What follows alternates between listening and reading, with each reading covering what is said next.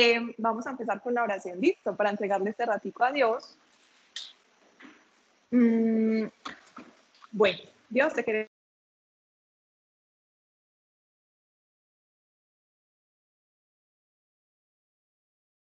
Queremos dar gracias, Padre. En tus manos, Dios, ponemos este rato. Que estás poniendo nuestros corazones para ti. Que acá se hable, Dios, lo que cada corazón necesita escuchar, lo que tú quieras decir, Dios.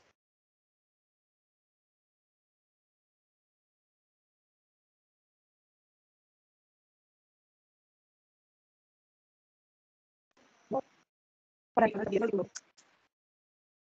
hablando de ti, Dios, porque es un privilegio y es un regalo tuyo, Padre. Te lo pedimos, Padre, en el nombre de Jesús. Amén. Bueno, em, la clase que Dios me puso a mí se llama Lo más importante es el corazón. Y bueno, para los que no sepan, yo soy la que coordino los grupos de sanación de corazón. Em, y yo pensaba que era porque ya había dictado muchos cursos de sanación de corazón, porque, eh, porque ya llevaba como más tiempo en el grupo. Bueno, pero resulta que hace poco, este año, Dios me mostró que me puso en ese puesto, era porque yo creo que yo tenía el corazón más dañado de todos, entonces era la que más lo necesitaba dictar y organizar y dictar y dictar. Em, y esta charla pues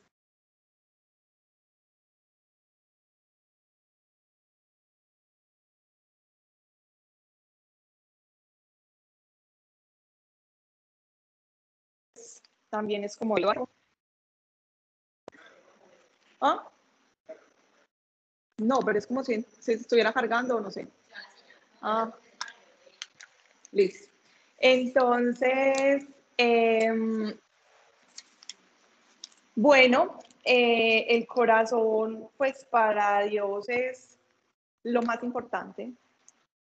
Y, y resulta que cuando nosotros entramos como en este mundo de Dios, ¿cierto? Em, empezamos a ser cristianos. Cristianos sin denominación, sin religión, ¿cierto? Cristianos nos hace a nosotros el recibir el Espíritu Santo. Eso nos hace cristianos, que recibimos el Espíritu de Dios, ¿cierto? Ya todas las otras cosas que vemos en el mundo, las denominaciones, las religiones, son formas, ¿cierto? Pero en realidad ser cristiano significa tener al Espíritu Santo. Eh, cuando recibimos al Espíritu Santo, la vida se empieza como a transformar, ¿cierto? Yo creo que todos los que estamos acá lo hemos podido experimentar. Em, empezamos a ver cosas que uno no conocía, eh, vidas de personas que son como increíbles, empieza la parte sobrenatural, empiezan en uno a pasar un montón de cambios, cambian los gustos, cambian las amistades, empieza a haber como una transformación, ¿cierto? Em, y Dios es muy lindo y a mí una cosa que yo amo de este grupo es que em, nos enfocamos es en esa relación personal con Dios, ¿cierto? La idea no es aprender métodos, eh, formas, eh, que tiene que ser así o así, sino como darle esa libertad al Espíritu Santo con cada uno de nosotros, ¿cierto? De poder tener esa relación, esa amistad con el Espíritu Santo. El proceso de cada uno es supremamente distinto, el corazón de todos tristemente está dañado, ¿cierto? Nosotros eh, no somos las personas que Dios creó, somos las personas que el mundo deformó, ¿cierto? Entonces a Dios le toca hacer toda esa restauración interna en nosotros, interna y muchas veces también externa, em, y va haciendo de nosotros esas personas que Él diseñó para poder hacer con nosotros ese propósito que Él soñó, con el que nos trajo al mundo, ese único plan que tiene con cada uno de nosotros, con los dones y talentos que Él nos puso. Pero como el mundo nos dañó, nosotros muy probablemente vivimos una vida que no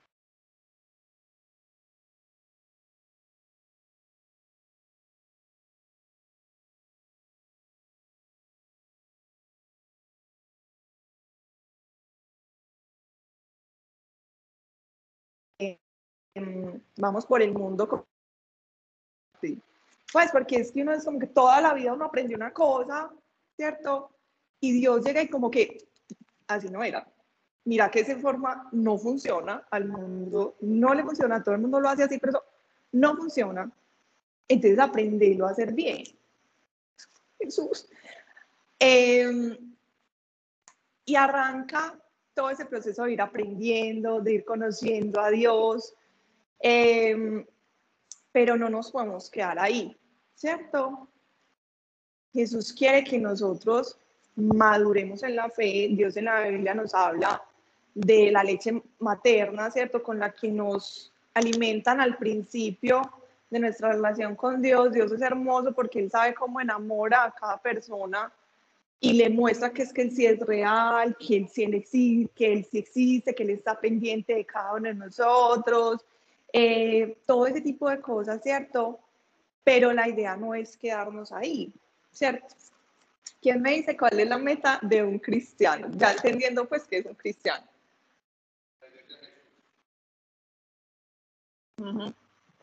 Súper bien. esa, la, es la meta de todo creyente. De todo creyente debe ser su meta más importante por la que en realidad se esfuerza, lucha, trabaja, hace, toma decisiones, sí, es parecerse a Jesús. No sé, los que vinieron a la clase pasada de Biblia, que Pablo hablaba de, o sea, nosotros somos los representantes de Dios en la tierra, ¿cierto? Entonces es, una, es un privilegio, es que es demasiado, pero es una responsabilidad súper grande que Dios nos entrega a cada uno. ¿cierto? Em, y es muy teso, alguien está estudiando esto, eh, hay una parte de la Biblia, está en Primera de Corintios 3, del 10 al 15, se las va a leer. Em, porque Dios qué hace? Él viene y pone el Espíritu Santo en cada uno Recuerden que no nacemos con el Espíritu Santo, se lo debemos pedir a Dios, decirle yo quiero el Espíritu Santo. Si uno no está seguro si tiene el Espíritu Santo, entonces dígale a Dios, pero yo creo que aquí ya todos tenemos el Espíritu Santo, ¿cierto? Si no, yo creo que no estaríamos aquí. Em, entonces, en Primera Corintios 3, 3, miren lo que dice. 3, eh,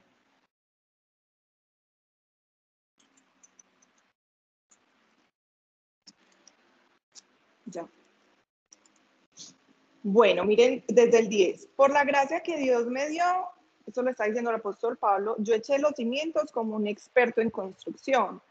Ahora otros edifican encima, pero cualquiera que edifique sobre este fundamento tiene que tener mucho cuidado pues nadie puede poner un fundamento distinto al que ya tenemos, que es Jesucristo, ¿cierto? Entonces llega el Espíritu Santo, se empieza a convertir en la base de nuestra vida, ¿cierto? Él dice, construyan la casa sobre la roca, ¿cierto? La casa es nuestra vida. Entonces él viene y se pone como base. Pero ya depende de nosotros cómo vamos a construir esa casa. Entonces miren lo que dice. Eh, el que edifique sobre este fundamento podrá usar una variedad de materiales, oro, plata, joyas, madera, heno o paja, pero el día del juicio el fuego revelará la clase de obra que cada constructor ha hecho. Entonces, nuestra casa, nuestra vida va a ser como, em, digámosle de alguna forma, como, como probada por Dios, ¿cierto? Con fuego. Entonces, es, es responsabilidad de cada creyente cómo va a edificar su casa. Ahí ya quien tenemos de ayudar, obviamente, al Espíritu Santo, ¿cierto? Pero depende de nuestra relación con Dios, cómo vamos a ir edificando la casa. Bueno, entonces, eh, ¿qué pasa? Estamos en el mundo. Entonces, la meta del creyente es parecerse a Jesús. Y entonces llega esa confrontación con el mundo, porque ¿cuál es la meta del mundo? Estamos luchando por un trabajo, por, por ascender, por conocimiento, por una mejor imagen, por el cuerpo, por viajar, por conocer el mundo, por conseguir más plata, por conseguir más títulos, por conseguir una familia, por... Pero entonces Dios nos dice, entonces la meta más importante es parecerse a Jesús, pero uno todos los días está trabajando, luchando, haciendo, haciendo, por todo lo del mundo, ¿cierto? Entonces, nos desviamos mucho del plan de Dios. ¿Por qué? Porque cuando sabemos que Dios nos dice, busquen el reino de los cielos y todo les será dado por añadidura.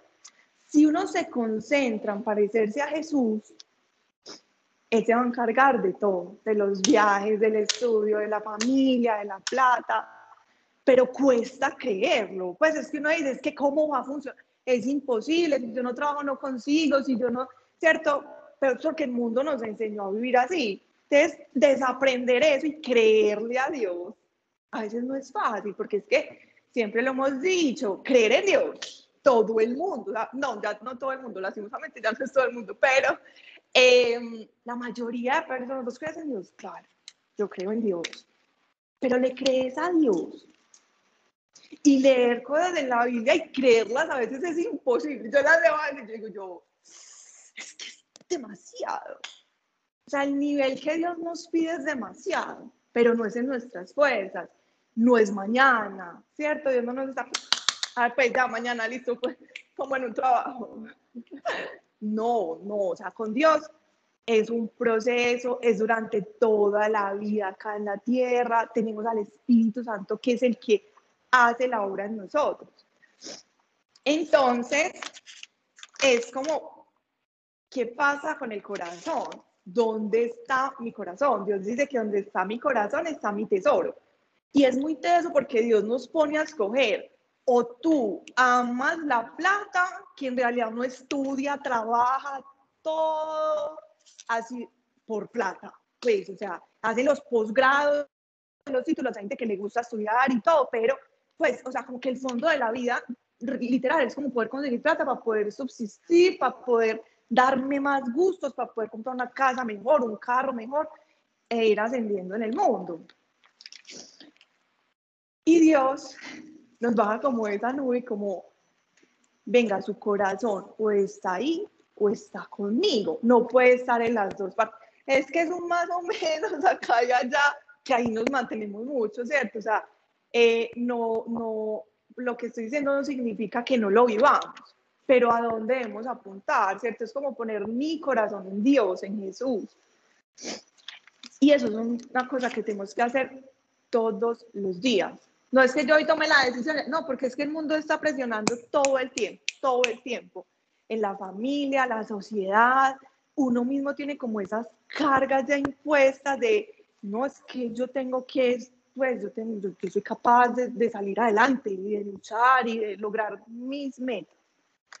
Pero cuando uno decide ser cristiano, decide creer en Jesús, recibir a Jesús en su corazón, eso es ser cristiano. Ya el resto es muchas cosas añadidas, pero en realidad eso se llama ser cristiano, seguir a Cristo. Em, significa renunciar a mi vida, a mis tiempos, a mis proyectos, a mis planes, entendiendo y creyendo, que eso a veces es lo difícil, creyéndole a Dios, que Él dice es que mis planes son primero cosas que nadie ha visto, nadie ha escuchado, nadie se le han ocurrido, lo que tiene para cada uno.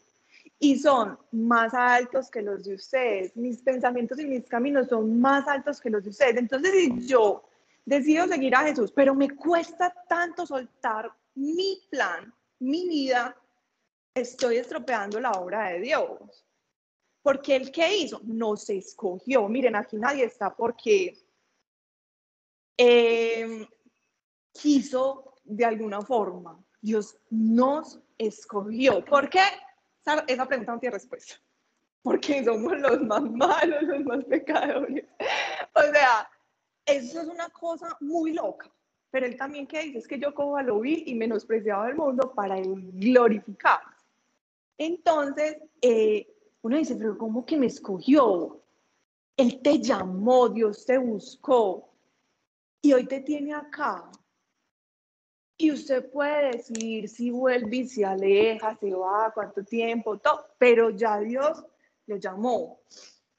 Y si la oveja perdida se va, Dios va por ella. ¿Cuánto tiempo se va a morar usted yendo y viniendo? Depende de usted. Pero Dios no se escogió. ¿Para qué? Para un plan, para él mostrársele al resto del mundo, para que muchos lo conozcan y se puedan salvar. Eso es, o sea, somos como un ejército, pero nosotros muchas veces tomamos a Dios como el Dios supermercado, el Dios bombero, necesito que me arregles esto ya, yo tengo una situación y necesito que Dios me la organice. Y Dios es como que yo te la puedo organizar. Y Dios es hermoso, pues porque a pesar de nuestro corazón dañado, Él hace y hace miles de cosas por nosotros, todos los días nos bendice. Él siempre está, pero Él nos quiere llevar todos los días a un nuevo nivel de parecernos más a Jesús. Entonces, eh, Dios en qué se enfoca en formar el carácter el carácter de Jesús en nosotros. ¿Qué es el carácter? Mi forma de ser y de actuar, ¿cierto? No las cosas que yo hago, sino cómo las hago. Eso es el carácter. Listo. Resulta que Jesús resumió toda la ley, ¿cierto? En dos.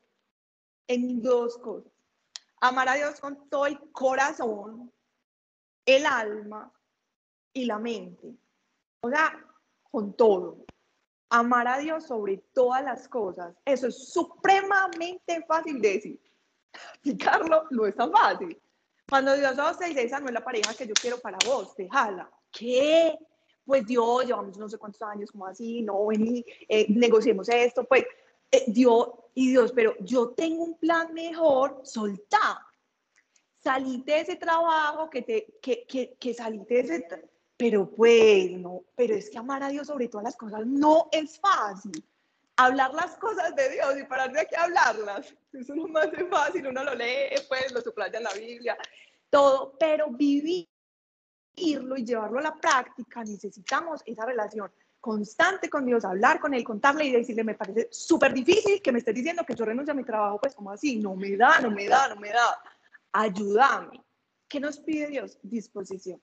Es lo único que nosotros tenemos que hacer, disponernos a renunciar a nosotros para que Él se glorifique en nuestras vidas. ¿Y eso que nos va a dar a nosotros? Plenitud, gozo, propósito, eh, ganas de despertarnos todos los días, ¿Por qué? Porque él sí tiene un plan bacano, distinto, que te sorprende y puede ser, hacer, puede ser haciendo cosas rutinarias, normales, ¿cierto? No todo tiene que ser pues la cosa súper loca, no. Pero si tú estás dentro del plan de Dios, eso te da toda la plenitud del mundo. Entonces, dos cosas, amar a Dios sobre todas las cosas, pues con todo el corazón, y amar al prójimo como a mí mismo. Entonces, aquí entran dos tareas súper difíciles. Primero, tengo que amar al prójimo, pero primero, antes de amar al prójimo, yo me tengo que amar a mí misma, porque si no, yo no puedo amar al prójimo. Entonces resulta que el mundo nos enseñó que el amor es decir, que te amo, no, es lo más importante, eh, corazones, enamoramiento, pero eso no es amor. Ah, esa, es una, esa es una de las cosas que nosotros tenemos que trabajar impresionante con Dios, que es quítame la mentira, porque es que es una mentira que nos enseñó el mundo de lo que es el amor en el mundo. Eso no es amor. Miren, las relaciones se acaban, la vida. O sea, es que amar es un sacrificio, no es un sentimiento. El sentimiento pasa muy rápido, así le dura dos años. Eso no es nada. El sentimiento se acaba, la emoción pasa, se transforma, eso cambia todos los días. Amar es una decisión que el ser humano toma por amor a Dios. Uno sin Dios no puede amar. Es muy teso. Pero uno sin Dios no tiene ni idea de qué es amar, ni amarse, ni amar al prójimo. Entonces, em, ¿cómo amamos? ¿Cómo aprendemos a amar? Lo primero y más importante es tener ratos con Dios a decirle a Dios, lléname de tu amor, lléname de tu amor, porque Dios dice, Dios es amor, ¿cierto? Entonces, cuando yo me lleno del amor de Dios, yo me voy a poder empezar a amar, a conocer. Miren, no nos conocemos. Yo no me conocía ni cinco, nunca había hecho análisis de mí misma. Hay gente que piensa mucho, analiza mucho. Yo no, yo vivía como por la vida flotando, yo no me daba cuenta como de nada. Yo nunca analizaba nada. Pero Dios empezó a enseñarme, ¿cierto? Y han sido dos años. Yo llevo nueve años y medio con Dios en este grupo aquí lo conocí. Em, y mis primeros siete años con Dios, a ah, no, ustedes no se imaginan, todo era perfecto, yo no tenía ningún problema, mi vida todo fluía, era maravilloso, yo escuchaba a Dios todo el tiempo, em, recibí los dones de sobrenaturales, vi cosas muy lindas, serví mucho. Y pasó una situación donde Dios como que, ¡prum! Bueno, va a empezar a madurar. Y yo, siete años después, ¿cómo así que es esto? Yo ya no maduré, porque es que esa otra no cree que ya me está súper bien en todo. Entonces yo estaba así, eh, y Dios me cogió y me tumbó, y entonces me di cuenta que no todo lo que yo escuchaba era de Dios, sino que, eh, y con eso fue que a mí me empezó a confrontar como que Mariana, a ver, venga, eh, todo lo que usted escucha no es de Dios, y ya se dio cuenta que se equivocó en esto, entonces em, vas a aprender a conocerte más, tus emociones, tus tendencias en una circunstancia, cómo reaccionas tú ante un rechazo de una persona, ¿cierto? ¿Cuál es la reacción de Mariana? ¿Se pone a llorar o se enoja o qué pasa? ¿Cierto? Entonces, entonces Dios empezó como a hacerme un autoanálisis muy duro, eso es súper doloroso. Conocerse, porque ahí uno se da cuenta todo el daño que uno le hace al prójimo. Entonces ustedes no se imaginan cuando yo me empecé a dar cuenta que yo hablando de Dios, que yo eh, con mis palabras rechazaba como a las personas hablando de Dios. Ustedes no saben cuánta gente, yo me dedico a vender a Dios gratis. Eh, porque pues eh, yo estudié ingeniería administrativa me gustaba el área de ventas y me iba muy bien, hasta que conocí a Dios y me dijo, es que yo te di don de la palabra, yo vendía de todo, impresionante, sin ninguna dificultad y lo disfrutaba desde chiquitica. Eh, y cuando Dios me dijo, venga, es que no es Mariana, que ya Mariana iba por encima con el ego, que yo, Mari, vende, vende, y yo vendía, yo vendía. Cuando Dios me dijo eso, yo le dije, listo, muy poquita gente lo conoce a usted, yo lo vendo a usted gratis, usted aquí dice, aquí, no me preocupe por qué van a comer, por cómo se van a vestir, porque, porque yo proveo, ¿cierto? Encárguese de mis cosas que yo me encargo de las suyas. Entonces, listo, yo me dediqué a eso, yo dije, ah, yo lo vendo gratis, usted se encarga de eh, en ese tiempo ya llevo, desde el 2015 tomé esa decisión ya van seis años, mi papá me dijo, tiene que pagar la salud, Mariana. Yo, bueno, sí, señor, yo, Dios, hay que pagar la salud, para padre y madre. Em, y Dios durante todos estos años me ha puesto a trabajar tres veces. Mm, van seis años, digamos que entre los seis años he trabajado por ahí eh, dos, no, por ahí tres años y medio. Pero eh, Dios usando todas esas cosas para formar mi corazón, mi carácter, mi todo. Y, pero para mí, pues mi deleite es hablar de Dios, ¿cierto? Pero entonces él empezó con ese, conózcase, ¿cierto? Eh, y ame, la autoestima. El tema de la autoestima es tan teso.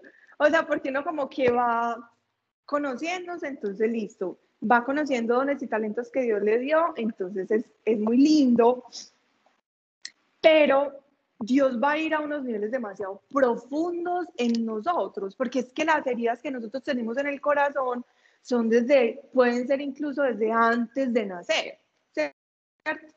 como lo vemos en sanación de corazón, pueden ser desde el, el momento de la concepción.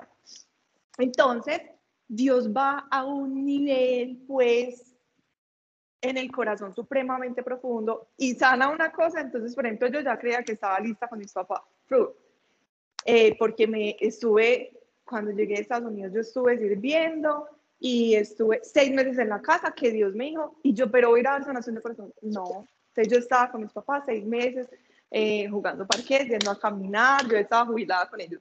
Eh, hacía el almuerzo, lavaba, aprendí, aprendí a hacer como las cosas de la casa con amor y a disfrutar a mis papás. Y ahí Dios usó mucho ese tiempo para ganar mucho la relación con mis papás. Entonces, cuando ese tiempo pasó, yo dije, listo, el tema de mis papás. Cuando Dios otra vez, en otro tiempo, vamos a seguir con el tema, pero más profundo. Como que ahí fue madre, es muy teso, porque eh, Dios va a seguir revelando cosas en el corazón. Cuando hacemos sanación de corazón, sabemos que empieza, pero si uno está dispuesto, no se acaba. Además que el mundo siempre nos va a seguir atacando el corazón. Entonces, ¿qué nos dice Dios? Ojo, por encima de cualquier cosa, de cualquier cosa, cuiden el corazón, porque Él mana la vida. Entonces, depende del estado de mi corazón, así está mi vida. ¿Sí? Entonces yo tengo que analizar cómo está mi vida para ver qué pronto hay que trabajar ahí en el corazón. Em, y amar al prójimo. Amar al prójimo, nosotros, lo que les digo, esa concepción del amor al prójimo es una farsa, farsa ¿cierto? Porque en realidad es yo concentrarme en el bienestar del otro cómo yo voy a tratar al otro, cómo yo me voy a sacrificar por el otro, ¿cierto? No es yo que estoy esperando del otro. Yo hago este favor, pero esperando a que me hagan este favor. O, miren, del corazón tenemos que analizar muchísimo las intenciones con las que hacemos las cosas. ¿Por qué? Porque Dios no está pendiente de todo lo que hacemos, sino de las intenciones con las que hacemos las cosas. ¿Por qué hacemos las cosas? ¿Por qué? Entonces, em, miren pues, no hay nada tan engañoso como el corazón. No tiene remedio. ¿Quién puede comprenderlo? Yo, el Señor, sondeo el corazón y examino los pensamientos para darle a cada uno según sus acciones y según el fruto de sus obras. Esto está en Jeremías 9:10. Dios siempre está pendiente de nuestro corazón y como Él está dañado, entonces en el proceso de sanación, de transformación y todo, Dios va a ir permitiéndonos un montón de situaciones, de cosas. Entonces uno dice, pero yo estoy con Dios y por qué, y por qué siguen pasando estas cosas, o yo por qué sigo siendo así, o yo por qué no cambio rápido. Cierto que uno quisiera a veces cuando identifica un error de uno, es como que uno lo quiero cambiar ya, y a veces ya se puede demorar años en pulirle a uno esa cosa que un defecto, una debilidad, eh, pero es entender que los procesos de Dios son demasiado perfectos y que el mundo va así, miren, así, así, así, en todo, en todo, en todo, es una cosa impresionante. Dios no. Dios maneja por lo general una paciencia que a veces es como estresante, un poquito para nuestra carne. ¿Sí? Pero acuérdense que al principio que dijimos, recibimos al Espíritu Santo. ¿Cuál es la idea? Aprender a ser espirituales, o sea, aprender a ser como Jesús, o sea, aprender a identificar esa voz de Dios. Entonces, ¿lo significa? Tengo que empezar a reconocer mi forma de pensar, mi forma de sentir, qué cosas yo hago por inercia, que uno todo cree que es de Dios. Y no, porque es que estamos metidos en este cuerpo, que es carne, que es pecadora. Y eso no nos puede frustrar tampoco, porque vamos a tener debilidades, nunca vamos a ser perfectos. ¿Qué pasa? La gente tiene los ojos puestos en nosotros así. Se habla de Jesús en el mundo y eso genera choque. Tú puedes hablar de Buda, Krishna, el árbol, la energía, la mata, la tierra, la extraterrestre, el ovni, eh, la cama es loca y a nadie le parece raro. Todo es normal, todo está bien. Se menciona la palabra Jesús. ¡Prum! Alborota. Y, y es una frase que tengo que poner en mi Facebook. Porque yo digo, solo atacan al creyente en Cristo y los principios del creyente en Cristo. El mundo acepta todo. ¿Y saben eso qué es? Yo lo pensé en estos días y es la mayor muestra de que solo Jesús es el camino para Dios. Porque todo lo otro en el mundo es aceptable. Todo, menos Jesús, menos sus principios. Eso sí, no, eso sí choca de una. Pero esa es una nota porque somos perfume para Dios y un mal olor para, para el mundo, pues para mucha gente. Pero eso es ser luz y sal. Somos distintos porque fuimos escogidos por Dios, porque fuimos llenos de su Espíritu Eso es un regalo muy grande, pero como les decía, una tarea, una responsabilidad. Eh,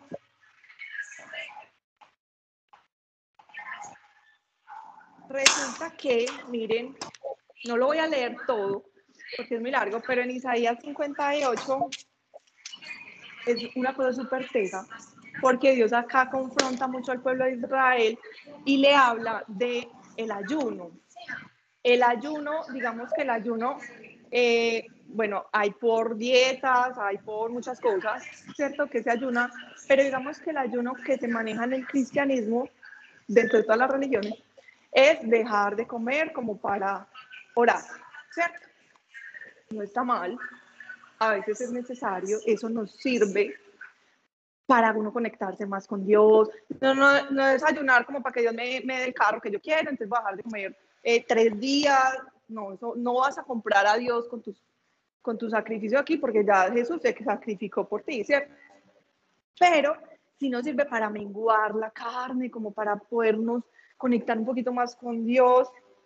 Te resulta que Dios aquí los confronta, como él suele hacer con este libro. Eh, miren lo que le dice Dios. Háblale a mi pueblo, a mi pueblo Israel, está diciendo Dios a Isaías, de sus pecados. Sin embargo, se hacen los piadosos, vienen al templo todos los días y parecen estar encantados de aprender todo sobre mí. Actúan como una nación justa que nunca abandonaría las leyes de su Dios. Me piden que actúe a su favor, fingiendo que quieren estar cerca de mí. Hemos ayunado delante de ti, dicen ellos. ¿Por qué no te impresionamos? Hemos sido muy severos con nosotros mismos y ni siquiera te das cuenta. Les diré por qué, les contestó. Es porque ayunan para complacerse a sí mismos.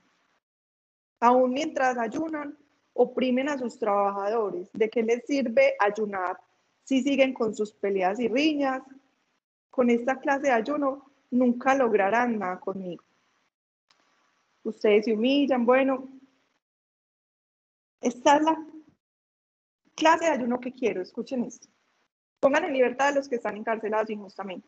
Alivien la carga de los que trabajan para ustedes. Dejen en libertad a los oprimidos y suelten las cadenas que atan a la gente.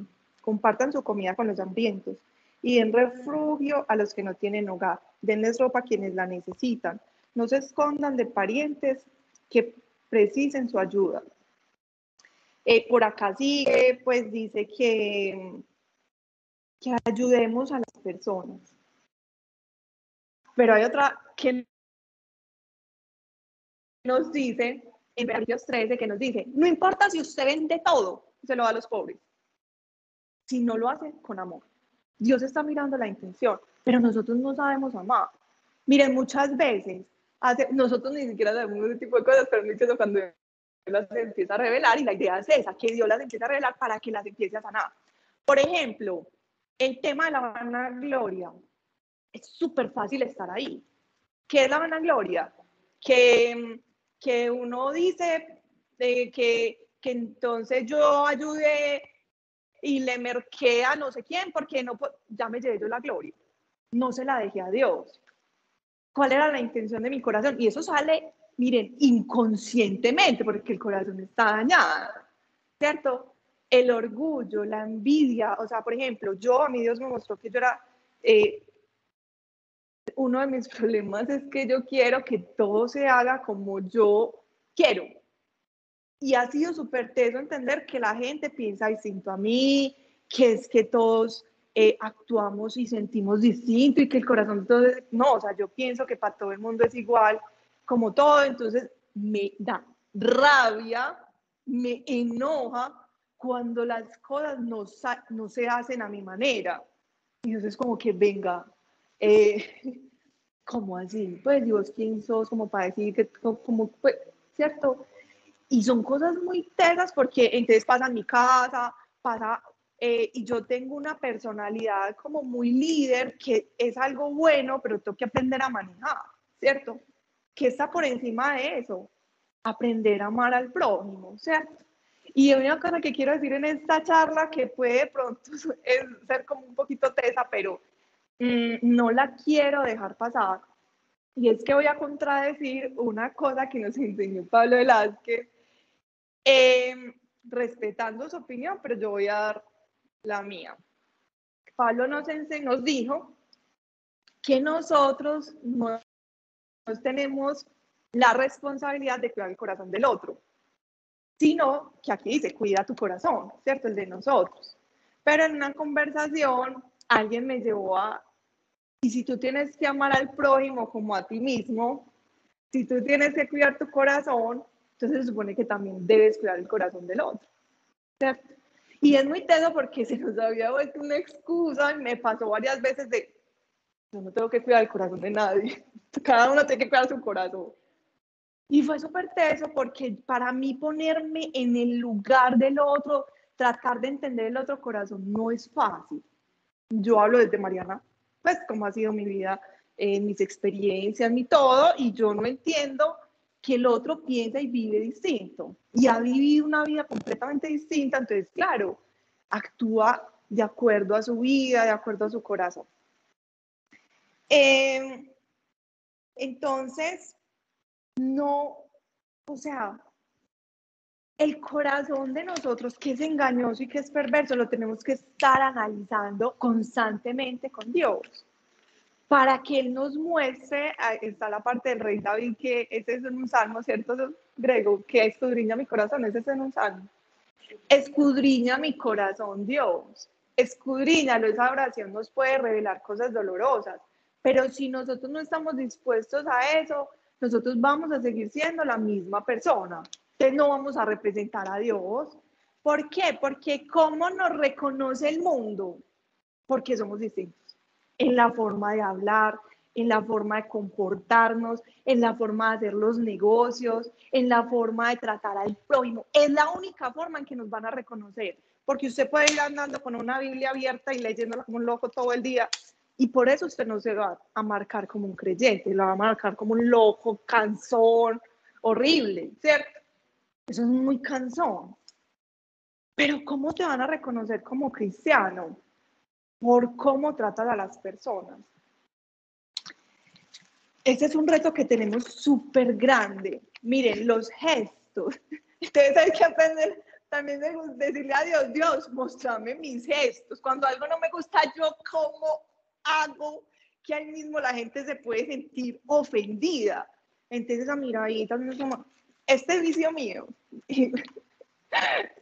cuando algo no me gusta, yo no le estoy parando bolas o no me parece, yo mismo subo los ojos como que, ah, eso es horrible, es horrible y es muy teso cambiarlo. Es un vicio que yo he tenido toda mi vida y dejo de escuchar lo que me están diciendo, así sigan hablando media hora. Yo ya no tengo ni idea de qué están hablando, no me importa, me desconecto inmediatamente y es, un, es, una, es el corazón ¿Por qué? Está dañado. ¿Por qué? Porque yo creo que yo estoy ellos están equivocados y están hablando bobadas. Podría ser una razón de esa actitud mía, ¿cierto? No me interesa ni cinco, yo creo que yo estoy bien, eso no. Ese orgullo, yo en realidad no sé por qué soy tan orgulloso. Mm, pero Dios me está enseñando, ¿cierto? Al menos hacerse consciente ya es el primer paso más importante. ¿Sí? Saber que uno tiene ese tipo de cosas, ya puede orar por eso. El Espíritu Santo te va haciendo cada vez más consciente, te enseña, te ayuda como, venga, vamos a cuidar el corazón del otro. Vamos a aprender a amar al prójimo. Eh, y es muy teso porque todo lo que uno siembra, eso recibe. Yo no sé cuánta gente me dejará hablando sola, no le importa lo que yo le estoy diciendo, porque yo hago eso, ¿cierto? Entonces, Dios no está pendiente de que dejemos de comer, de que hagamos todas las cosas religiosas, ¿cierto? En eso no es en lo que nosotros nos tenemos que enfocar. ¿Por qué venimos al grupo cada ocho días? Yo creo que es porque uno quiere aprender, ¿cierto?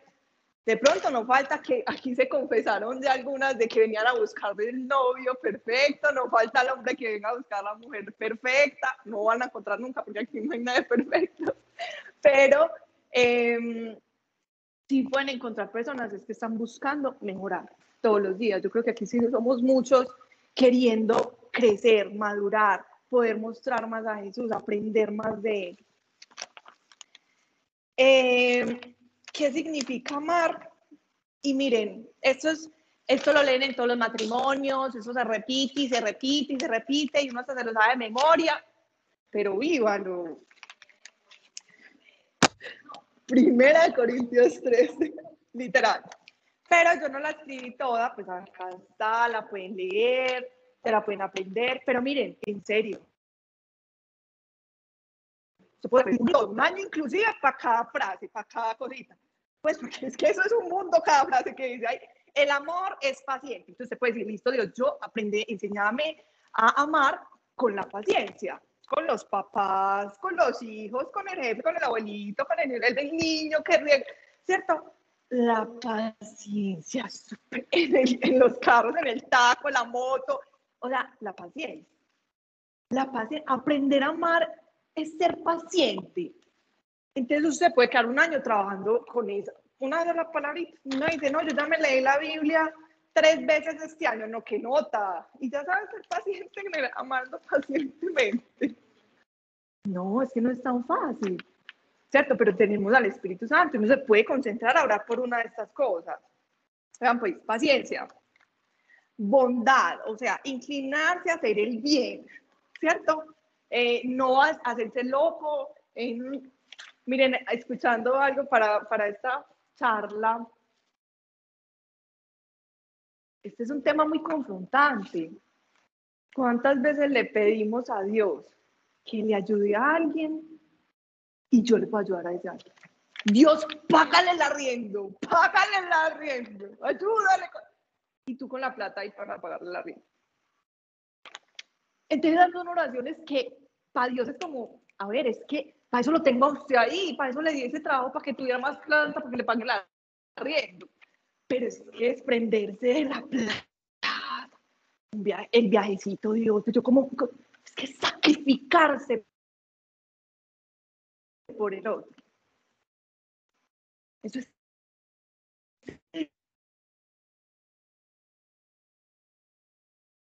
cristiano. Entonces ahí es mejor eso. El la primera que hicieron, todos vendieron todo lo que tenían y lo repartieron para todos. ¿Quién es capaz? No, yo ya me lo luché, como, es que este es mío. Pero es que Dios nos quiere enfocar en otras cosas distintas, es renovar la mente y es tomar esa decisión de yo si quiero o no quiero, porque es que Dios no te obliga. Usted puede salvarse raspado, pan. Que yo creo en Jesús de corazón, listo, y, construir la casa aquí como allá llegó al cielo, listo, pues que no, no recibió corona. Pero Dios, ¿para qué te escogió? Él te, escogió con un propósito, no para bendecirte solo a ti. Él te quiere bendecir. pero Él quiere usar tu vida y para eso hay que dejarse ver. El alfarero que vuelva a hallarme eh, la vasija de barro. Es volvernos a hacer, es ser nuevas criaturas. Cuando uno recibe al Espíritu Santo, empieza ese nuevo nacimiento. Pero tú decides hasta dónde vas a dejar que Dios te transforme o no. Que Dios haga esa persona que Él necesita o no. Entonces tú sí vas a ver cosas que nadie ha visto, que nadie se le han ocurrido o no. O vas a seguir en tu trabajo muy cómodo, bendecido y afortunado. eh, miren, Dios necesita gente dispuesta para su obra. Y no es fácil, porque es que es en serio que es como entrar a, un, a una formación donde debemos desaprender. Yo no estaba en el ejército ni nada de eso, pero pronto aquí hago alguien que estuvo en el ejército. Eso es como aprender de todo, de hacer las cosas a la manera del ejército, ¿cierto? Nosotros es aprenderlas, hacerlas a la forma de Dios, pero en el, el o sea, con, con la ayuda del Espíritu Santo y como en ese proceso de amor de Dios hacia nosotros. Pero acuérdense que el amor de un papá corrige. Dios no es un papá del cahuete. Es que Dios es amor y todo lo permite y todo lo tolera. No, lea esto.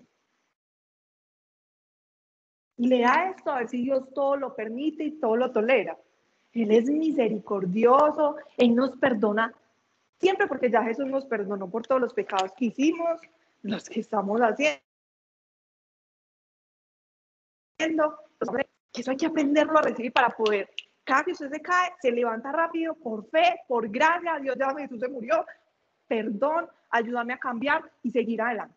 Que tampoco nos podemos caer en la culpa porque tampoco vamos a avanzar es aprender como de la gracia de Dios y entender que estamos dentro de un plan. Miren, cuando yo pienso que yo soy parte de la Biblia, usted no se imagina, esto es increíble, o sea, existió Moisés, Noé, Josué, José, María, Jesús, María. Es muy teso, no puede, pues Mariana, pues, sí, Mariana que venga a Dios en la calle una loca, Em, pero así mi obra sea de minutos, soy parte de la vida. Y ustedes también. Pero usted puede ser el soldadito que se queda ahí paradito detrás de un árbol mientras se acaba todo. O se puede salir a ser parte como activa de todo eso. Pero es su decisión. Sigamos con la lista así muy rápida. No es celoso. Em, no es celoso. Los celos de los novios, los celos con los papás, los celos de los papás con los hijos, los celos de... Eh, somos súper... Em, ¿cómo, se, ¿Cómo se llama? Como posesivos, esto es mío, este es mío, yo, o sea,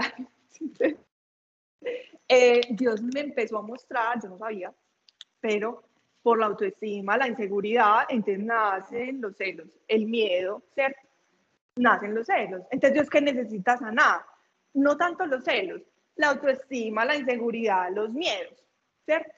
Miren, Dios nos quiere demasiado libres, demasiado libres de todo. O sea, uno cada que va avanzando en Dios es más libre del que dirán. ¿Cuántas cosas hacemos por el que dirán? Usted, ¿cuántas veces dice que va a ir a una parte? Usted sabe que no quiere ir. No quiere ir. ¿Usted por qué tiene que ir? Va. Usted no quiere estar allá. Usted no le cae bien a esa persona. Pero ¿por qué tiene que ir? Porque el mundo dice que tiene que... Allá está. O sea, ¿quién le está queriendo agradar o a la gente o a Dios. Porque si es para agradarle a la gente, vaya. Pero si es para agradarle a Dios, no vaya. Porque si usted no lo está haciendo de corazón, no estás amando. Por aparentar. Analizar el corazón es muy teso. Pero es necesario. Porque hay que empezar a analizar las intenciones, la envidia, no es orgulloso, no es ofensivo. Miren, para mí el bullying, ustedes no saben. Además porque está en contra de sanación de corazón. Sanación de corazón es sanando el bullying de toda la bendita vida. No, o sea, el bullying es charro, pero es que el otro corazón no sabemos cómo está para tu apodo, para esa palabra en ese momento, para ese chistecito, para esa... No sabemos cómo está ese corazón para nosotros ir a darle duro. Voy a dar un ejemplo y gracias a Dios, mira, hoy aplica. Eh, ¿Cómo le da de duro a un hombre? Pues que no hay hombres con esa característica, calvos. ¿Cómo le da de duro a un hombre que se le caiga el pelo? O sea, ese es un proceso de aceptación, de renuncia al pelo, el cambio de look, todo, hay que hacerle el duelo. Y todo el mundo arranca y que el calvo, que el calvo. No, él ya sabe. Pues, o sea, en serio, que son procesos que el para el corazón son duros y uno no entiende y todo se vuelve un chiste y nosotros no nos damos cuenta, pero es que eso es normal. Pero eso es como que, ay, no, venga, lo normal no significa que esté bien. Empecemos a pensar que hablamos, cómo nos expresamos hacia el otro, que los comentarios pueden dañar demasiado a la otra persona, demasiado. Ay, bueno. Em, no se irrita y no se enoja fácil. Ay, no. Dígame en una relación de pareja. Pues, o sea, en serio, que es demasiado difícil. Demasiado, ¿no? Los que están casados, los que. O sea, cualquier cosa uno se prende. Y eso es un trabajo que hay que hacer de amar al prójimo, amarlo, es yo ceder yo sé, el otro se equivocó, yo debo pedir perdón. ¿Por qué? Porque es mostrar a Jesús. No es mi ego, es que yo sí tengo la razón, que ahí es donde sale, pues, ¿cierto? Querer tener la razón. Pablo nos enseñaba en estos días en Biblia, buscar la verdad. Buscar la verdad, no, no quererse llevar el punto. Pero en la carne, eso es difícil nos cuesta mucho darle el punto al otro. No.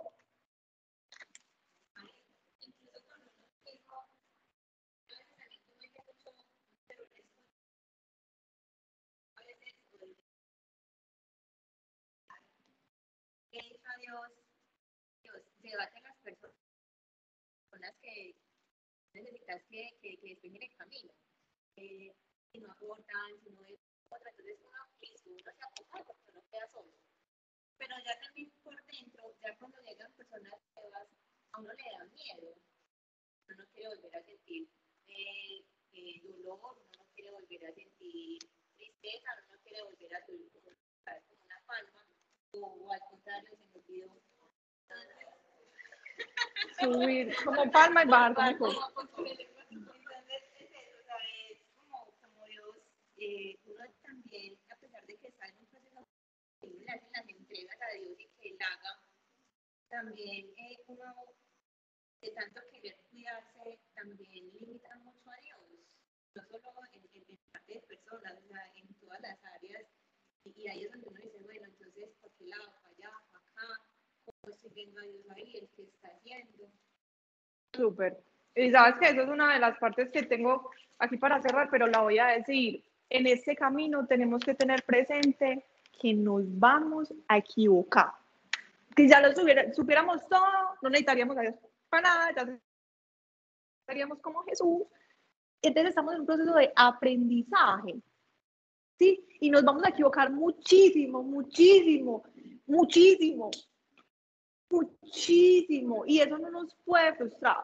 Y lo más importante es que no nos aleje de Dios. Porque nos vamos a equivocar con Dios. Nos vamos a equivocar. No como decía Lenny, solo como, mm, como con una persona, o si esto sí era de Dios o no. Haciendo una oración por una persona que después resultó que eso no tenía nada que ver con su vida. Eso pasa. Nos vamos a equivocar, pero es porque estamos, tenemos al Espíritu Santo dentro de un cuerpo de carne que vive en el mundo, que está con el corazón dañado, que no está completamente sincronizado con Dios, que lo estamos pensando cada día, nos vamos a equivocar. Vamos a tomar decisiones creyendo que eso era lo que Dios quería. A veces montar negocios, hacer inversiones y que después Dios diga, no, eh, no, no era mío, no era mío. Y eso cuesta y duele, pero es muy lindo porque eso Dios lo usa para enseñarte, potencializarte, formarte y madurar. Entonces ya después uno vuelve y lo empieza, que hay en lo duro, pero es creerle, es no perder la esperanza, es confiar siempre. Y si hemos visto el respaldo en unas cosas, nosotros nos hemos equivocado, pero ya tenemos esa certeza de Dios, de seguir caminando y darle oportunidad otra vez a las cosas, volverlo a intentar. No porque uno se equivoque, por ejemplo, en una oración, entonces deja de orar. No. Y nos pasa mucho, porque nos sentimos como que, ay, no, no, no. Miren, a mí me ha pasado. Cuando a mí me pasó eso hace dos años, yo dije, yo tuve cuatro años creyendo que una cosa era Dios, después les cuento bien este testimonio, que era una cosa de Dios, y yo estaba ahí, me hacía matar. Dios me dijo, Dios me lo volvió a decir, Dios me lo volvió a decir. Cuatro años. Y yo le decía todos los días más o menos, si esto no es tuyo, mostrame, si esto no es tuyo, mostrame, explica. Cuatro años. A los cuatro años entendí que no era de Dios. Yo colapsé. Yo dije yo, ¿a quién escucho? ¿Qué pasó? ¿Qué es esto? Yo ya qué voy a hacer con mi vida, pero no podía dejar de hablar con Dios porque entonces con quién iba a hablar. Eh, o sea, se me cayó como mi relación con Dios. Toda la que yo llevaba todo, todos esos siete años. Pero ha sido súper teso porque Dios me empezó a formar de otra forma, a enseñarme distinto, otras cosas, pero yo le digo, y yo aquí voy, quizás si estoy equivocado otra vez, ¿qué importa? Eh, aquí voy creyendo que esto es lo que usted me está diciendo. Porque entonces si no creemos por miedo, nunca vamos a hacer nada nunca vamos a hacer nada. Es tener mejor esa certeza de que si me equivoco, Dios sabía y lo va a usar para bien. Y seguir caminando. Y usarlo para bien. No, no sentirlo como un fracaso, sino como una oportunidad para crecer más. A eso va esta charla. Miren, Dios quiere que crezcamos en la fe. Es madurar en la fe. Es que nos pueda dar comida sólida y no solo esa leche materna que nos dice al principio, sino que podamos crecer y estar simplemente disponibles para eso. Em, listo, él no se irrita y no se enoja fácil. No lleva la cuenta las ofensas ni guarda rencor. Para las mujeres es más difícil. Hace 20 años, a las 5 y 3 minutos, eh, dijiste que ahí no estamos aplicando el amor de Dios. Ahí no estamos aplicando el amor de Dios, ahí estamos aplicando el amor egoísta, humano, que reclama, que busca lo suyo, no busca Dios. Tiempos de análisis personales con Dios. Miren, acá, y, digo, em, como que lo que diferencia a este grupo, pues, es nada. Todos saben que yo soy muy fan de este grupo. Em, es la relación con Dios. Secundario, tu religión. Católico, cristiano, evangélico, protestante, la no sé dónde, listo. Hay más de 7000 denominaciones que creen en Cristo. Ustedes verán cuál Pero su relación con el Espíritu Santo, todo. Porque ahí vas a recibir ese amor, ahí vas a recibir esa sanidad, ahí te vas a llenar de Dios, ahí vas a experimentar la presencia de Dios, ahí vas a ser transformado. Ya las otras cosas, que es que, eh, que lee la Biblia todos los días, muy rico, muy rico, y de ahí se va a alimentar, ¿cierto? Pero la relación personal con Dios. Así sea que eso que usted lea, háblelo con Dios, a ver usted cómo lo, cómo lo aplica, cómo lo desaplica, pero hable con Dios. Sin eso, sin esa relación con Dios, no vamos a ser transformados. Usted puede ir a misa todos los días, eh, rezarse no sé cuántas cosas todos los días, Pero si en su corazón no hay una relación con Dios, no hay nada. Y se los digo porque bíblicamente está escrito, y eso se llama ser hipócritas.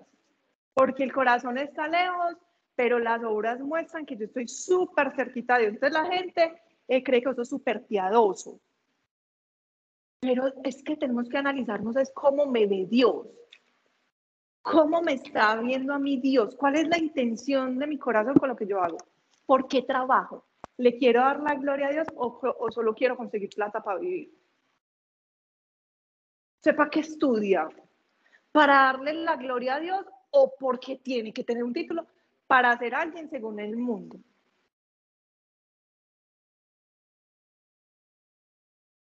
¿Usted para qué quiere plata? ¿Para compartirla o para tener mucha plata?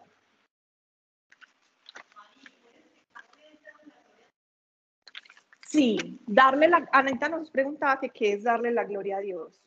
Darle la gloria a Dios es que en, cualquier cosa que yo haga, ¿cierto? En lo que sea el estudio, el trabajo, la familia, la casa, eh, se ha hecho es para Él, ¿sí? Y yo creo que si en realidad eso es así, la gente se debe dar cuenta. No pensando en el que dirán, porque esa es una de las cosas que nos tenemos que quitar de encima. Pero sí, la gente debe saber que tú eres distinto, que tú trabajas distinto, que tú eres una persona honesta, que pueden confiar en ti, que tú puedes dar un consejo de amor, que tú no estás juzgando al prójimo, aunque a veces sabemos mucho, ¿cierto? El chisme del almuerzo es difícil dejarlo. Entonces, es difícil de dejarlo a salir a conversar con las amigas a ver cómo está todo, venir que nos tenemos que desatrasar. Eso es difícil de dejarlo por la cultura, pero aquí dice Dios, no chismosee de nadie. Entonces, es conocer esto, ¿cierto? Porque, porque ese es bonito, es como que, y que yo pueda mostrar a Dios donde sea. ¿Qué pasa? No siempre tiene que ser hablando. No siempre tiene que ser hablando pero un cristiano se reconoce, la gente la reconoce. Y yo creo que aquí ya muchos pueden decir, a mí me dicen, usted es distinta, usted es distinto, vos tenés algo raro, vos qué tenés. Y se llama Espíritu Santo. Entonces, darle la gloria a Dios es que si yo estoy ahí, es porque creo que Dios me quiere ahí. Al principio uno no sabe nada, pues uno no sabe si Dios lo quería ir, no puede, nada, no está ahí porque le tocó, porque ahí llegó todo. Pero en la medida que uno va avanzando en su relación con Dios, eh, ya Dios te va a ir ubicando en los lugares que Él te necesita. Para, entonces, que el trabajo que tú estás haciendo, que el estudio que tú estés haciendo, que la familia que tú estás formando, que las decisiones que tú estás tomando financieras sean guiadas por Dios, no por miedos, no por imposiciones del mundo, no por gustos propios. Perdonado. Listo, entonces los tiempos de análisis con Dios en nuestra relación personal con Dios. Hay gente que le cuesta mucho sentir la presencia de Dios, hay gente que Dios no le permite sentir la presencia de Dios. Hay gente que siente impresionante la presencia de Dios. Y por eso nadie es más que nadie ni menos que nadie. Todos para Dios somos iguales de importantes, de valiosos. Él está con cada uno de nosotros. Si te deja sentirlo o no, es porque Él así lo decide. Pero por la fe, cuando tú te sientas a orar, crees que ahí está Dios. Y eso es, hay que hacer un trabajo mental al principio de, no, nada, no escucho nada, no siento nada, que ¿cómo así? Trabajen en eso, ¿cierto? Al principio le toca a uno, ya después es muy normal hablar con Dios, pues, Dios y yo, ¿cierto? Em, pero es muy importante ese tiempo de cómo estoy viviendo, cuál es mi actitud frente a, a las circunstancias. Por ejemplo, un día que uno diga, bueno, hoy Dios vamos a analizar mi actitud frente a las cosas que hice, ¿cierto? Eh, con qué actitud yo hice este favor o con qué actitud yo entregué este trabajo, con qué actitud yo hoy barrí la casa. Furiosa porque tenía que barrer la casa o lavar el baño. Esa no era la actitud, porque cuando tú limpias la casa para Dios, eso es lo que hace divino, brillante, se pone la música, se relaja, barre para Dios, trapea para Dios, se vuelve muy distinto. Con Dios uno puede disfrutar lo que sea. Lava el carro y dice, Dios, gracias por un carro, ¿qué es esto? Así sea el Renault 4, que sea, no importa. O sea, es valorar todo hoy. No nos podemos enfocar en mañana ni en ayer. Hoy, ¿cómo es mi actitud? Si yo me muero hoy, ¿cómo me muero? Voy para donde Dios, estoy bien con las personas, eh, ya estoy bien con lo que viví, estoy viviendo como si me fuera a morir mañana, porque nunca sabemos cuándo nos vamos a morir, o yo con quién tengo que hablar, porque no vemos todo para mañana, ¿cierto? Yo como estoy con Dios, como estoy conmigo misma, ¿sí? Hay que hacer todos esos análisis. ¿Cómo está mi corazón? Esta que puse acá, eh, ¿qué dice la gente de mí? Miren, no es para estar pendiente qué dice la gente de mí, para yo tratar de agradar a la gente, no. Pero a veces sí sirve para hacer un análisis. Ay, no, qué pereza, esta vieja y llego. Miren lo que me pasaba. Yo cansé a la gente de hablarle de Dios, los cansé, o sea, yo no tengo amigos de la universidad, de nada, o sea, pues, yo alejé a todo el mundo queriendo acercarlos a Dios, todo, todo el mundo desapareció. Pero yo en ese momento, yo en ese momento no sabía, era lo único que sabía, si lo hice, Dios sabía.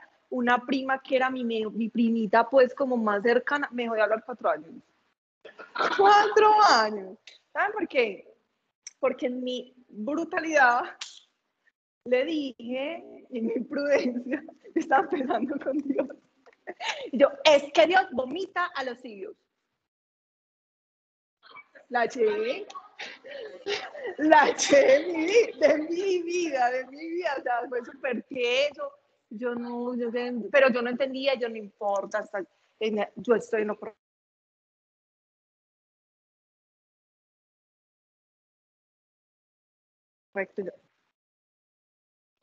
Va organizando todo, ya, ya una vez me volvió a escribir. Yo le pedí perdón, ya había entendido que yo me había equivocado, entonces le pedí perdón. Eh, mucha gente me ha dejado de hablar, hay gente que me eliminaron de Facebook, de todo, porque yo con Dios me enloquecí, pues, o sea, yo, para mí no me importaba nada.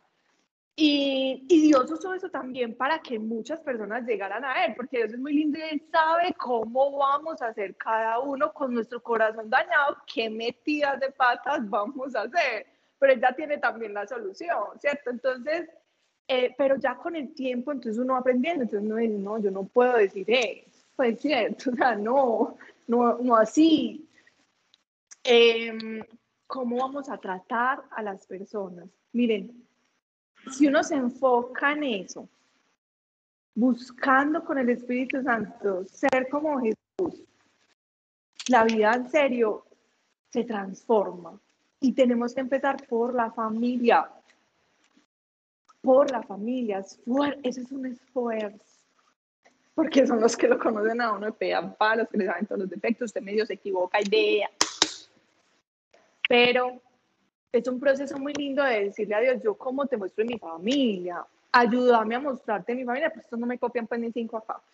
Y hay gente que se va a demorar ocho años, como Pablo, para poder entender que entonces esto sí era verdad pero no importa, perseveré. Eh, el tiempo de Dios, literal, literal, y los procesos de cada persona, entonces no es uno cargarse con ese tipo de cosas. Miren, todo esto es disfrutando el proceso, así sea con lágrimas. Pero es disfrutarlo y entender que estamos dentro de un plan de Dios, dentro de esa sanación del corazón, dentro de esa formación del carácter, de aprender todo porque en el mundo con Dios todo, todo, todo es distinto a como nos lo enseñaron. Todo. Bueno, soy muy larga. Ya casi acabo. Yo me emociono. Em, en el agua se refleja el rostro y en el corazón se refleja la persona. Miren, de lo que hay en el corazón, habla la boca. Entonces también es una forma de analizarnos. ¿Yo qué hablo? Espíritu Santo, muéstrame yo qué hablo. Si todo el día estoy hablando bobadas, pues porque ahí pasa algo. Eh, no lo voy a decir. Bueno, no nos hace espirituales. No estoy diciendo que sea malo, que sea innecesario, que esté mal. No, no nos hace espirituales. Asistir a los grupos o a las iglesias, rezar, tener toda la Biblia subrayada de todos los colores, tener dones sobre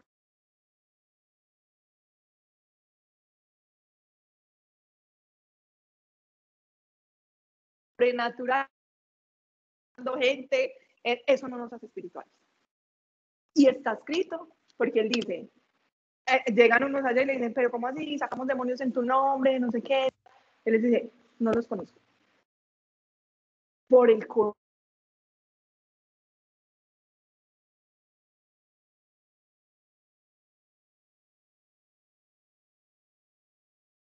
corazón. No importa, las, no nos hace, perdón, no nos hace espirituales las crucecitas, todos saben que yo soy amante de la cruz, eh, pero eso no nos hace espirituales, la cosa en el carro, el letrero aquí gigante, el cuadro de Jesús en la casa, eh, no, eso no nos hace espirituales.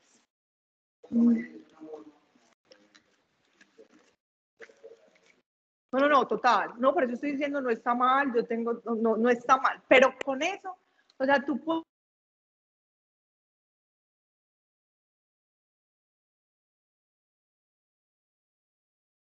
puedes ver aquí en la Biblia como que esas que no nos hace espirituales. No significa que esté mal, a mí me encanta, yo me pongo acá así gigante, literal.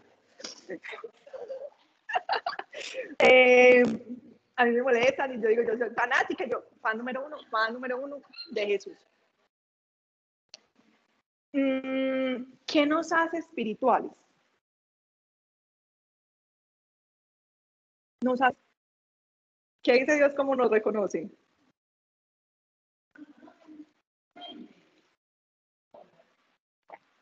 Por los frutos. Sí. ¿Qué son los frutos?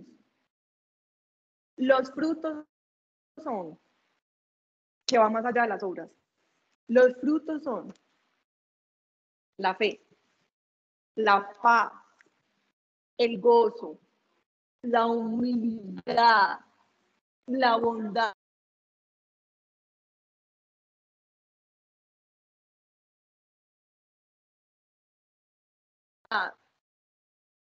La longanimidad, yo ahí voy, vea, como marrano en patineta. Pues, longanimidad es Pablo Velázquez. Pablo se le murió la esposa. Eh, Pablo se casó.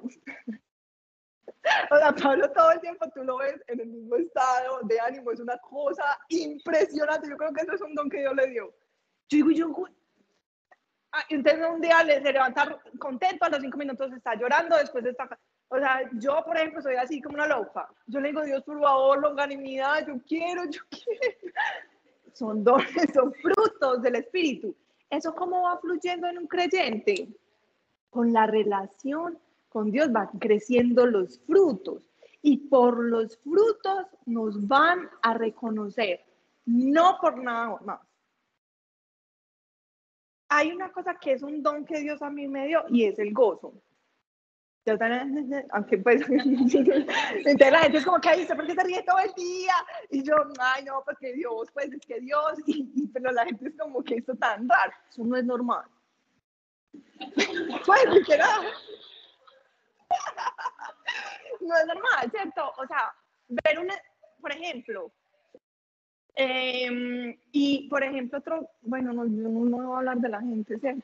Pero, eh, o sea, hay personas que...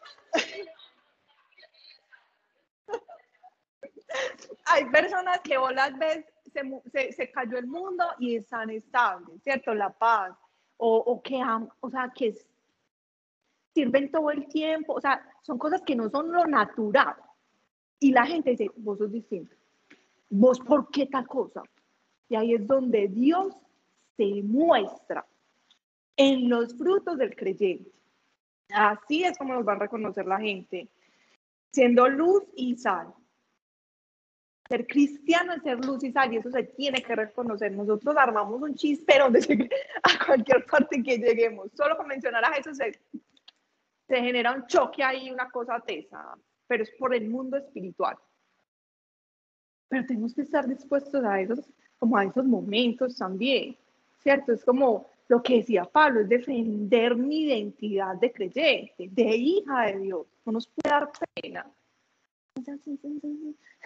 Por allá uno, no nos puede dar pena.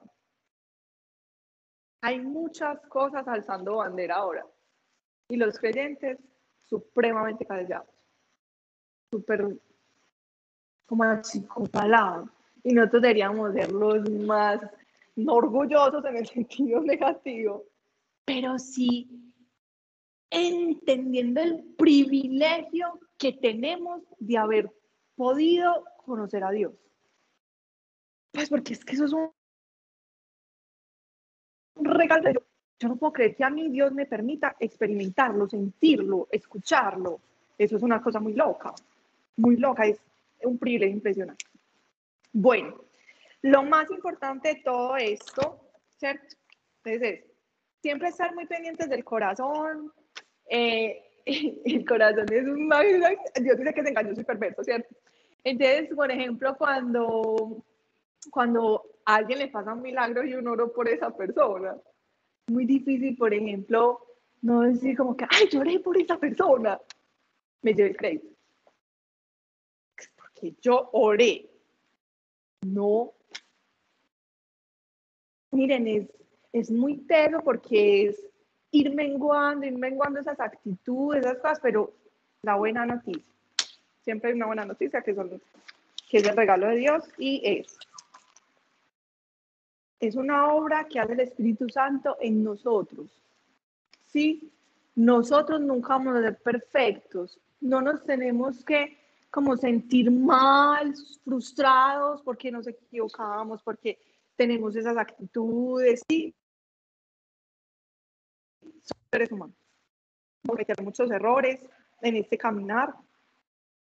Em, estamos llamados a conocernos a nosotros mismos en este proceso de, madurar, de crecer en la fe, conocer a Dios, para eso es demasiado importante esto. Yo no puedo conocer a Dios a mi imagen y a mi semejanza. El Dios que a mí me gusta, lo que me parece y lo que no me parece, no. Conocer a Dios, irlo conociendo cada vez más llenarnos de su amor, como se los dije. Recuerden que el amor echa fuera el temor.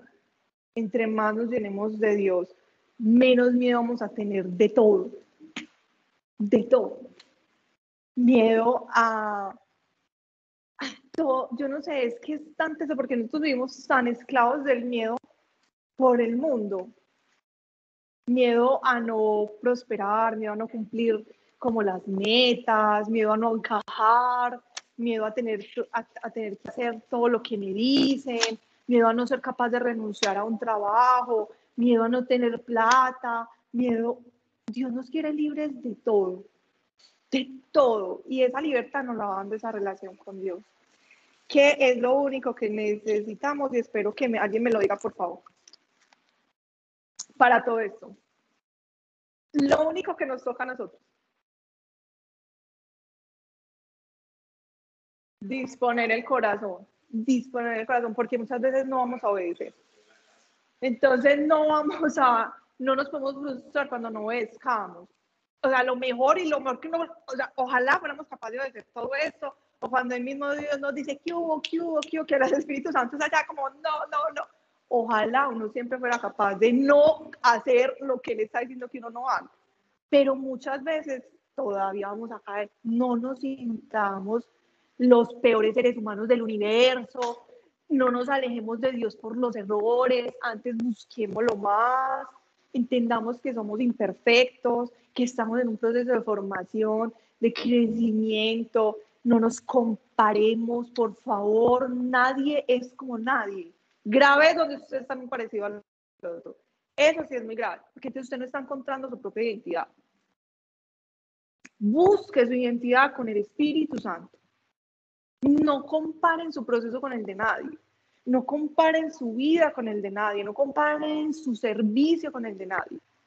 Porque hay servicios más visibles que otros, pero ninguno es menos importante o más importante.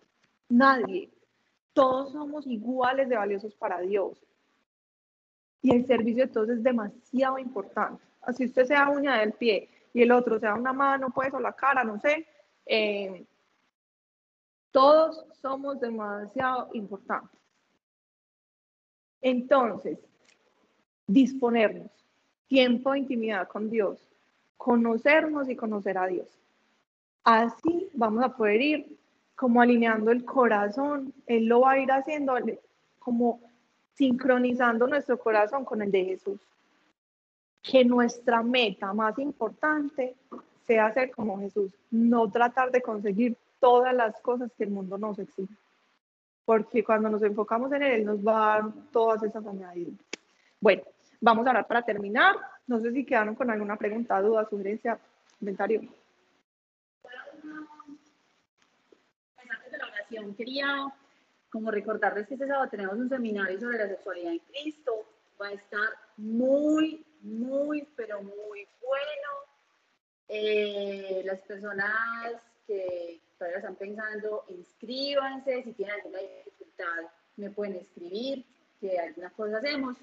Pero por favor no dejen de venir los que sientan que quieren estar en ese espacio. O sea, en serio que vamos a recibir un regalo en un aspecto que es tan importante, que tiene tantos mitos, ¿cierto? Y, y es una oportunidad que Dios nos sorprende ese día. Entonces me escriben o con Joana David para que, para que me inscriban, que va a ser muy bacano. Bueno. Super. Listo. ¿Alguien más? Bueno, vamos entonces ahora. Dios, yo te quiero dar gracias, Padre, porque tú estás interesado en nuestros corazones. Gracias, Dios, porque humanamente nadie puede entrar al corazón de un ser humano, solo tú, Dios. Gracias porque tú miras los corazones y no las apariencias, Dios. Gracias porque eres tú el que hace ese proceso en nosotros. Yo te pido, Espíritu Santo, que en cada uno pongas esa necesidad de cuidar el corazón, de conocerlo, de conocerte más a ti, para que nuestra vida pueda ser transformada, Dios, para que tú puedas hacer la obra a través de nosotros. Que pongas ese deseo en nosotros, esa necesidad de estar disponibles para que tú hagas esa obra en nuestras vidas y a través de nuestras vidas, Dios.